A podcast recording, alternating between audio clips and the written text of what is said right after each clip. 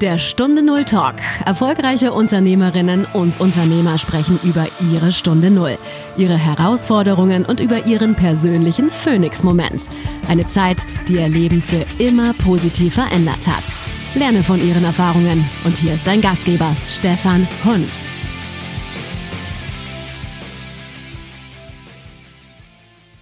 Eine neue Woche, eine neue Folge von Stunde Null Talk und liebe Hörerinnen und Hörer, schön, dass ihr wieder mit dabei seid. Mein Anruf geht heute in die Rhein-Main-Gegend und mein Gesprächspartner ist Frank Gabrei. Lieber Frank, ganz herzlich willkommen. Ja, moin Stefan, vielen Dank, dass ich heute dabei sein darf. Ja, also du hast ja äh, einiges an äh, Gründungen, Tiefschlägen und was auch immer mitgemacht. Ähm, wie ist das eigentlich bei deiner Professionalität? Wie man sich bettet, so liegt man? Das stimmt. Wie hast du denn geschlafen letzte Nacht?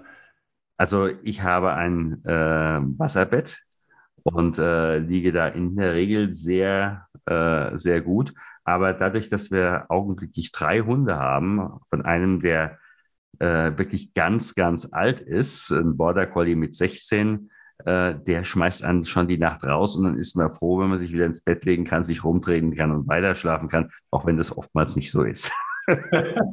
Also es liegt nicht am Bett, dass du im Moment schlechter schläfst, sondern mehr an deinem Umfeld. Richtig, richtig. Aber ich sag mal so, das, das gehört ja auch dazu. Zumal ich würde mal vermuten, ähm, auch wenn manche das vielleicht jetzt zweideutig äh, auffassen würden, äh, du bist einer der äh, attraktiven Männer, die möglicherweise mehr Schlafzimmer von innen gesehen haben äh, als äh, manch anderer.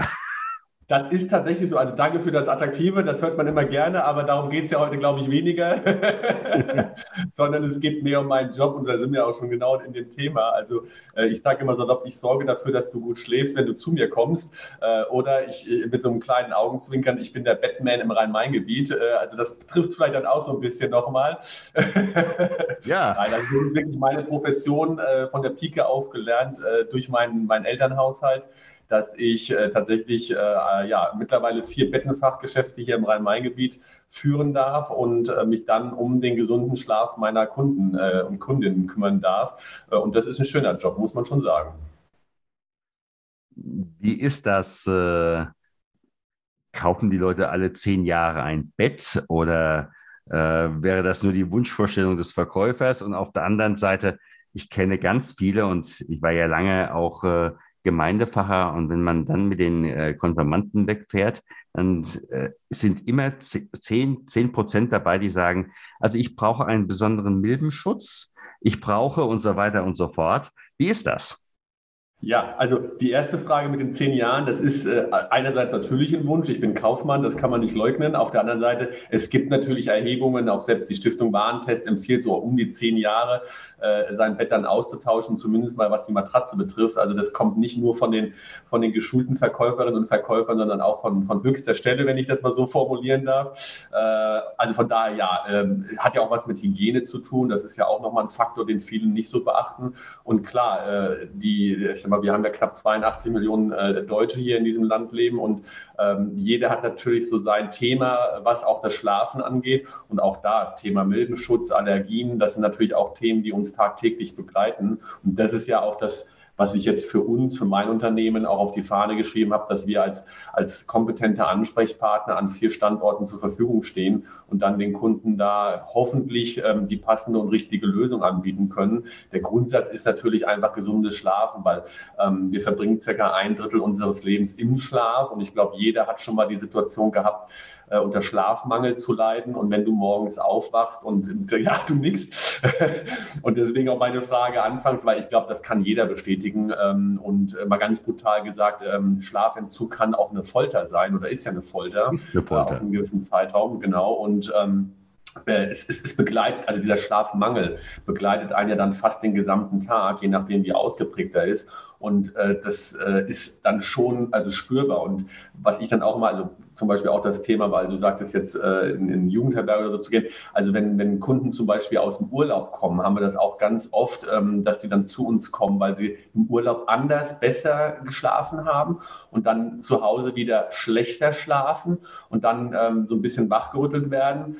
Ähm, und ich greife noch ein Stückchen weiter vor. Viele investieren halt auch sehr viel in Fitness, in Wellness, in Fitnessstudios. Ähm, äh, Ärzte etc., weil sie glauben, damit viel erreichen zu können. Und das will ich auch gar nicht schmälern. Aber die wenigsten denken oft an ihr Bett ähm, wo sie ja, ich sag mal, irgendwo zwischen im Durchschnitt sechs bis acht Stunden jede Nacht verbringen. Und ähm, da ist ja, ich sag mal, da steckt ja viel Potenzial aus unserer Sicht drin. Ähm, und das heißt, da wird oft der Fokus dann seitens der Verbraucherinnen und Verbraucher nicht so gelegt, sondern eher in andere Themen. Und dann wundern sie sich eben, dass man dann eben schlecht schläft Nacht für Nacht. Und das ist so dieses Thema, was wir uns als, als Herzensthema auferlegt haben, jetzt schon seit so vielen Jahren, da als Botschafter des guten Schlafes nach außen zu gehen.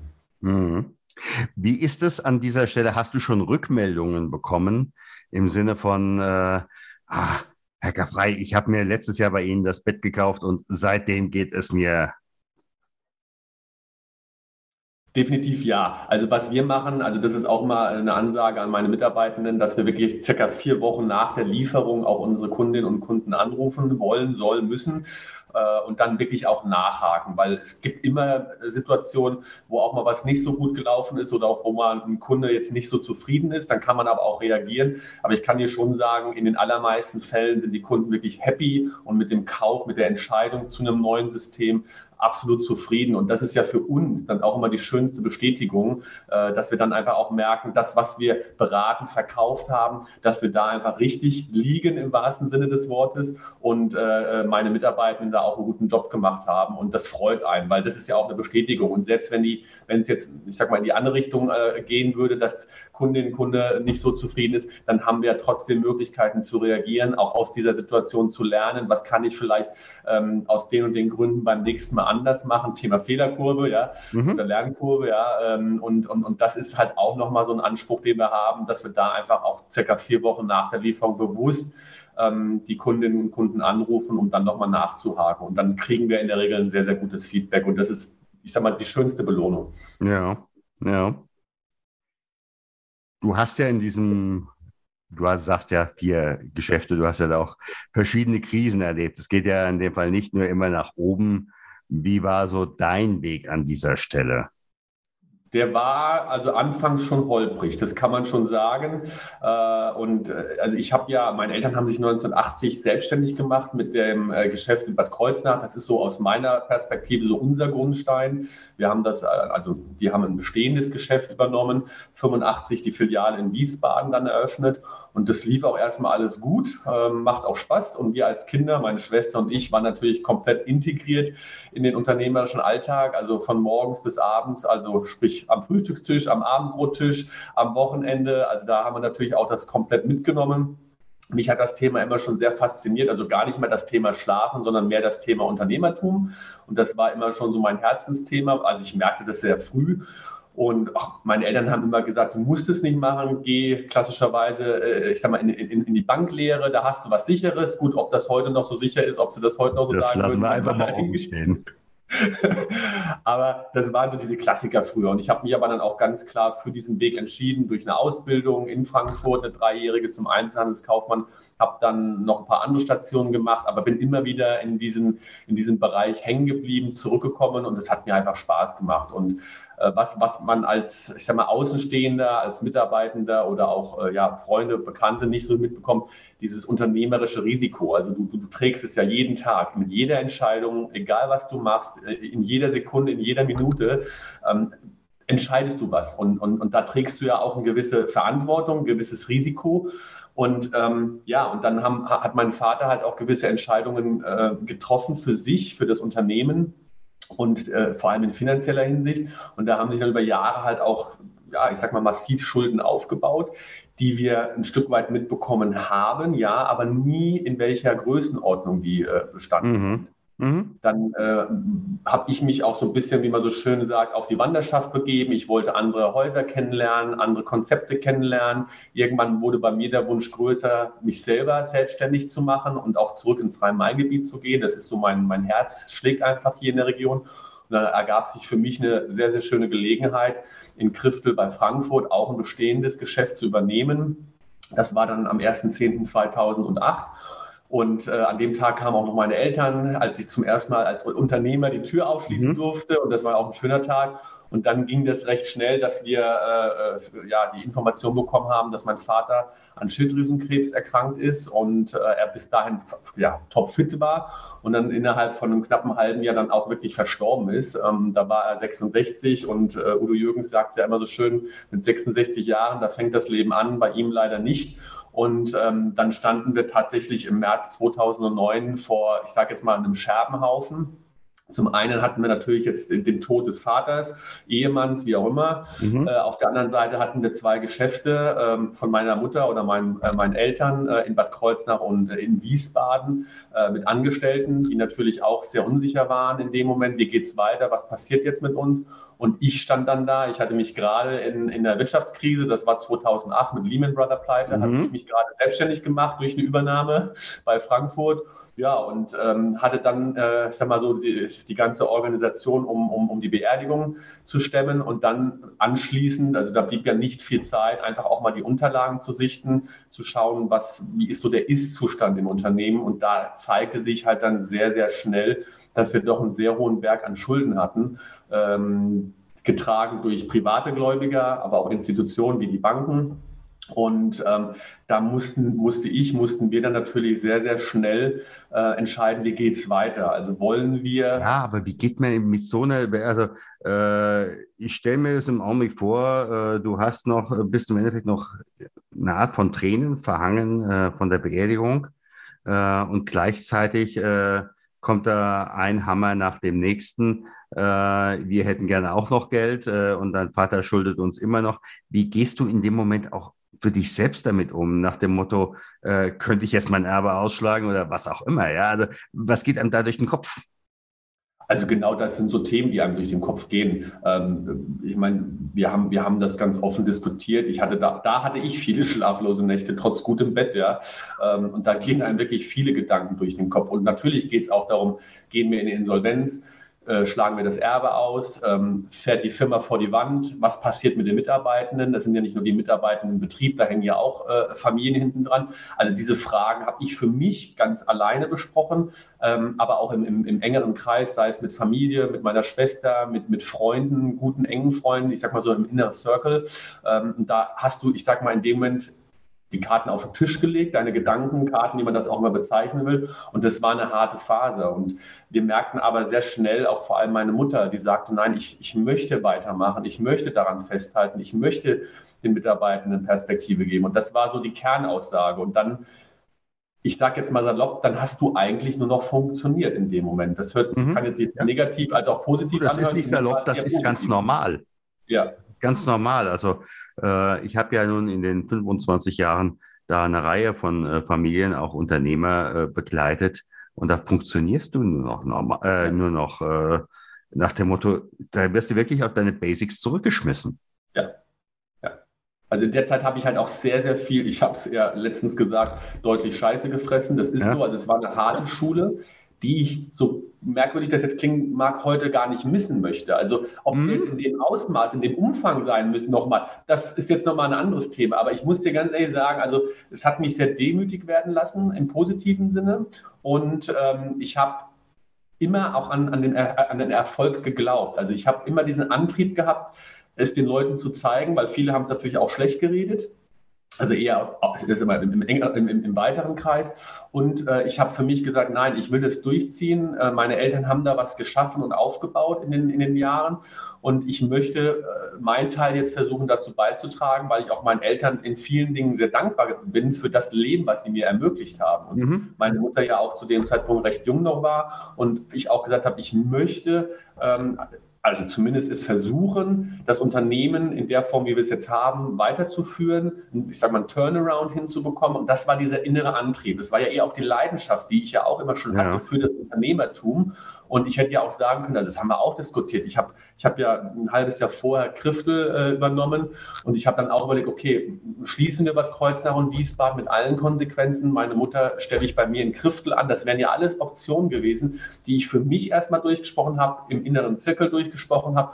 Und letztendlich kamen wir dann, oder auch ich vor allem für mich, zu, diesem, äh, zu dieser Erkenntnis zu sagen, nein, wir versuchen das jetzt.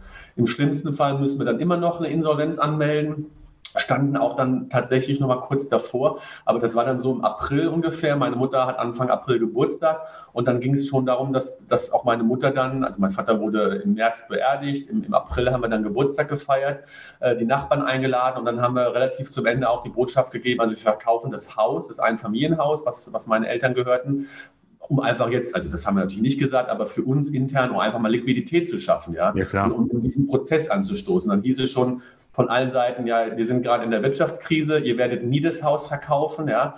Ähm, und auch da merktest du schon wieder so ein bisschen äh, immer das Negative, was auf so einen einströmte. Aber wir haben für uns gesagt, nee, und dann haben wir einen Ist-Zustand gemacht, soll haben, was haben wir überhaupt an, an, an Vermögen, an liquiden Mitteln, was haben wir an tatsächlichen Schulden und das gegenübergestellt, hatten einen Unternehmensberater, einen sehr guten, der, der uns über viele Jahre begleitet, dann eingeladen, mit uns diesen Prozess äh, zu, zu begleiten, äh, zu unterstützen und sind dann auch ganz äh, klar in diese, in diese Verhandlungen mit allen Beteiligten eingestiegen. Und es ging ja vor allem um die privaten Gläubiger. Das waren ein paar, die teilweise horrende Zinsen sich, äh, ich sag mal, ausgehandelt haben vor vielen Jahren. Und, ähm, und mit denen sind wir dann über ein knappes halbes Jahr in, in Verhandlung getreten mit allen Höhen und Tiefen, um zu gucken, ob wir einen Teilverzicht hinbekommen und das äh, war ein knackiger Sprint, wie man so heute neudeutsch sagen würde, ja, äh, der viel abverlangt hat. Und man darf nicht vergessen, wir mussten nebenher ja noch drei Geschäfte weiterführen.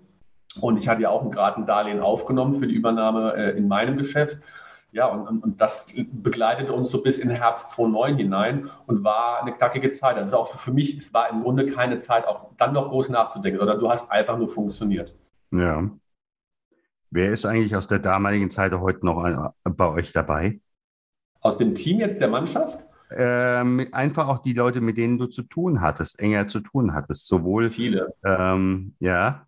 Also viele, ich erlebe es halt häufig, dass sich an solchen Stellen die Spreu vom Weizen trennt. Ja, hast du vollkommen recht. Äh, war mir jetzt auch klar, dass die Frage dahin zielte. Aber äh, da kann ich tatsächlich sagen, deswegen sage ich, also da habe ich, glaube ich, ein ganz gutes Gefühl ähm, zu merken, wer tickt wie. Und ähm, da kann ich schon sagen, mit den Menschen, mit denen ich mich da ausgetauscht habe, die Gedanken geteilt habe, sind äh, äh alle mit an Bord noch heute. Ja. Das ist klasse. Ja. Das, äh, das spricht aber auch. Was? Das ist sehr wertvoll, weil äh, wenn du diesen inneren Zirkel nicht hast oder dann schn schnell feststellen musst, dass da äh, sich dann auf einmal viele distanzieren, das tut ja dann doppelt weh, äh, weil du ja. da hast Menschen, denen du vertraust. Deswegen kann ich sagen, da war ich sehr dankbar drum, ähm, auch wenn es auch da äh, Spannungsfelder gab, auch mit der eigenen Familie zwischendrin. Geschenkt, ja das ist, ist, gehört ja dazu, das ist ja, das ist ja das Leben. Ähm, ja. Aber im Grundsatz kann man sagen, haben wir uns dann auch, also das war ja auch ein wesentlicher Faktor für mich, der mich ja auch getragen hat, diese, diese, unter, diese allein schon diese Unterstützung, dieser Glaube an einen, zu sagen, hey, wir packen das. Und klar gibt es immer kritische äh, äh, Fragen, aber letztendlich haben wir es durchgezogen. Ja. Wie war das damals für dich? Warst du damals in der Partnerschaft? Äh, hat da die Partnerin äh, oder Partner mitgemacht oder wie auch immer, ja? Denn das ist ja bei vielen auch so dieses Thema, in solchen Krisen geht dann die Partnerschaft erstmal verloren, ja.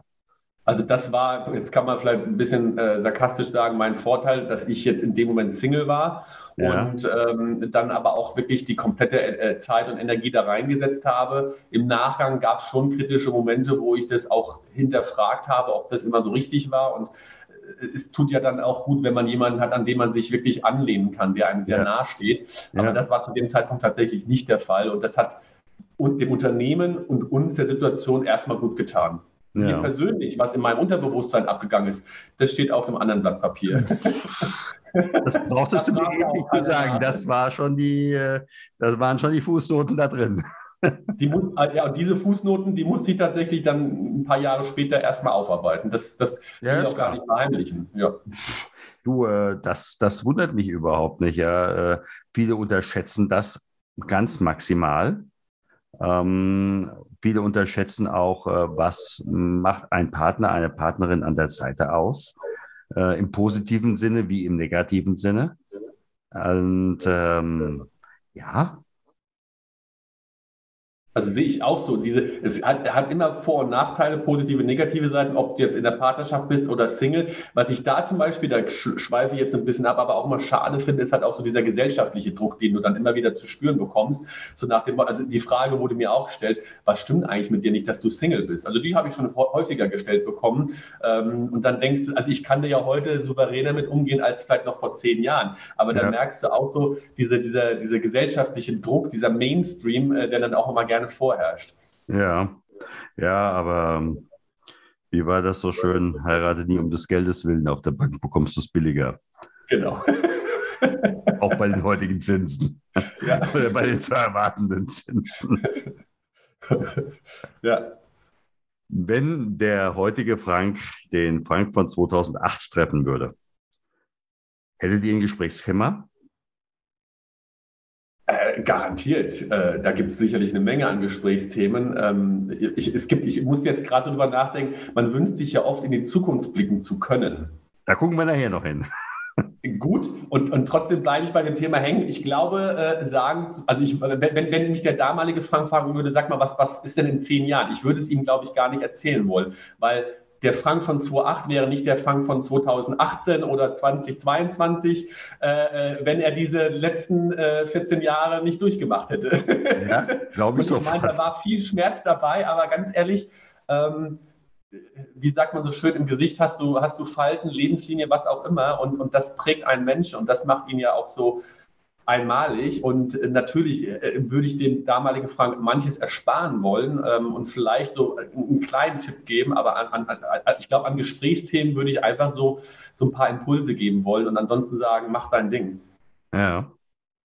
Jetzt gucken wir in die andere Richtung. Äh, der Frank ist jetzt 80. Der Frank sitzt am Main, guckt sich die Bootchen an, die da vorbeifahren. Und dann kommt ein Kind und sagt, Alter Mann, wozu hast du gelebt? Schöne Frage. Ähm, ich habe vor allem für meine Leidenschaft gelebt, glaube ich. für den guten Schlaf. ja, also ganz klar, wir haben uns ja letztes Wochenende äh, persönlich äh, getroffen. Also dafür lebst du, dafür brennst du. Äh, das ist, äh, ähm, das ist schon ganz klar. Gibt es in deiner Branche irgendeine Art von Mythos, den du äh, gerne mal wieder den Stachel löcken würdest? Also äh, es gibt einen, äh, der letztlich aber auch in den letzten Jahren Gott sei Dank ein Stück weit weniger geworden ist, vielleicht auch ein bisschen durch unsere Unterstützung. Ähm, es ist tatsächlich so, viele Kunden und Kundinnen glauben immer noch hart schlafen zu müssen auf den Matratzen je härter, desto besser. Und ähm, das ist zum Beispiel auch dieses Phänomen, die kommen aus dem Urlaub zurück, zwei Wochen und meistens hast du in Hotelbetten sehr harte Matratzen und dann kommen sie nach Hause und dann haben sie sofort wieder Kreuzschmerzen. Das hat aber oft auch andere Gründe, weil du bist im Urlaub natürlich vom Mindset, vom Allen her ganz anders eingestellt auf Urlaub. Du hast die Alltagsthemen vielleicht weitgehend vom Flieger äh, zu Hause gelassen, ja, oder äh, äh, generell zu Hause. Also das hat natürlich auch was, was mit der Psyche zu tun. Aber da würde ich schon sagen, viele Kunden unterschätzen ähm, oder, oder, wünschen sich ein hartes Bett, eine harte Matratze und unterschätzen dann, dass ihnen das eher kontraproduktiv ist. Da gibt es immer Ausnahmen, gar keine Frage, aber im Grundsatz gebe ich immer gerne die, oder wir die Botschaft äh, zu sagen, die Matratze sollte sich dir, ihnen anpassen und nicht äh, du der Matratze dich anpassen solltest. Also das ist so, weil ich sag mal, dein, dein Körper ist ja auch keine gerade Linie, sondern hat Ecken und Kanten und Rundungen und, und das muss ein gutes Bett aufnehmen können. Und mhm. das geht bei einer zu harten Untermatratze und Matratze geht das eben nicht. Ja, ich glaube, das ist vielen nicht bewusst. Also vor 15 Jahren hätte ich das auch noch gesagt. Ja. Zu der, zu der äh, Gruppe hätte ich auch noch gezählt, nach dem Motto, je härter die Matratze, desto besser, je weicher, äh, desto mehr habe ich Rückenschmerzen teilweise habe ich die Erfahrung auch gemacht oder das, das, was ich da erlebt habe, hat sich, de, hat den Glaubenssatz auch bestätigt. Ja, heute sage ich das ganz anders. Ja. ja. Und, ähm, Schön, dann haben wir dich schon bekehrt sozusagen. Ja, ja. ja, wenn du im Augenblick so auf die aktuelle Zeit guckst, viele gucken ja in Krisen rein. Ähm, wir hatten es ja vorhin darum, auch der Job bei den Banken ist nicht mehr sicher. Was gibst du im Augenblick als Krisenputter Menschen, gerade auch Unternehmern mit? Ja, es ist nicht einfach, glaube ich, ähm, weil jeder tickt ja auch sehr unterschiedlich. Ähm, ich bin so ein Grundoptimist. Äh, das hilft mir natürlich, was meine, meine Einstellung angeht.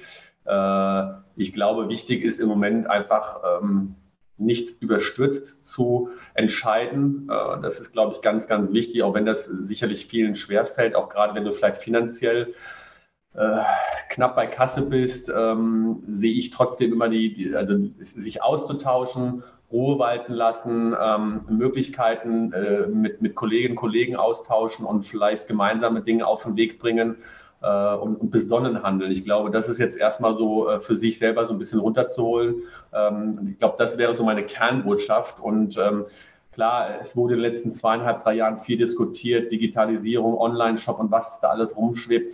Ähm, ja, das ist eine Möglichkeit, aber auch da äh, jetzt hektisch irgendwas zu entscheiden, nur weil man das jetzt haben muss, äh, und vielleicht die letzten fünf oder zehn Jahre jetzt nicht das Thema angepackt hat, das halte ich eben auch für überstürzt. Sowas ist, muss wohl entschieden sein. Dann lieber sagen, okay, ich muss mich jetzt ähm, mit meinem Team zusammensetzen. Also ich habe noch nie so viel Kommunikation in den letzten drei Jahren oder zweieinhalb Jahren mit meinen Teams gehalten, weil das ist ja auch wichtig als, als ich sag mal, Kapitän oben zu stehen, die Leute abzuholen, mhm. Transparenz schaffen, ähm, zu gucken. Oft kommen aus den Teams auch tolle Ideen und Vorschläge, wenn man sich mit denen zusammensetzt.